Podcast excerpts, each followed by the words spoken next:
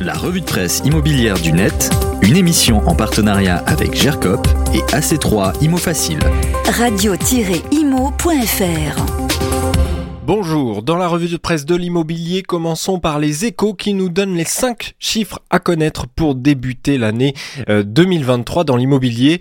Des chiffres que vous allez entendre toute l'année, 10 278 euros par mètre carré, c'est le premier chiffre. Le prix moyen des logements à Paris au 1er janvier 2023, même si désormais 6 arrondissements sont passés sous la barre symbolique des 10 000 euros le mètre carré, les 10e, 12e, 13e, 18e et 20e.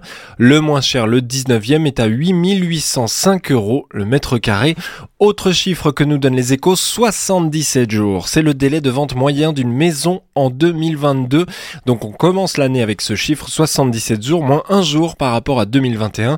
À l'échelle nationale, selon les données euh, de terrain du groupe Century 21, pour un appartement, il faut plutôt compter 80 jours comme l'année précédente.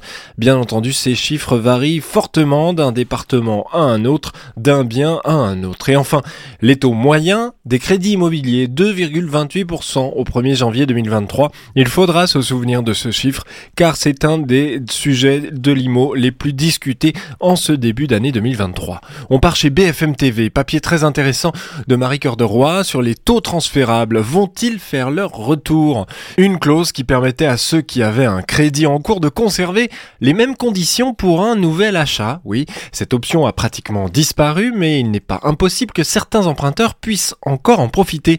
Les taux transférables très répandu quand il dépassait les 2%, les taux moyens. Par exemple, en 2016, il représentait la moitié des taux donnés par les banques, ces taux transférables.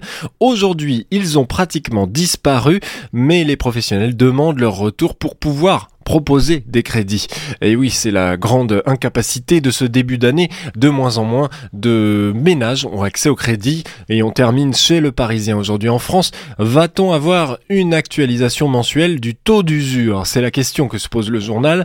Car début janvier, la Banque de France a invité les acteurs du crédit immobilier pour une réunion de consultation sur la mensualisation temporaire du calcul des taux d'usure, le taux maximum auquel on peut emprunter.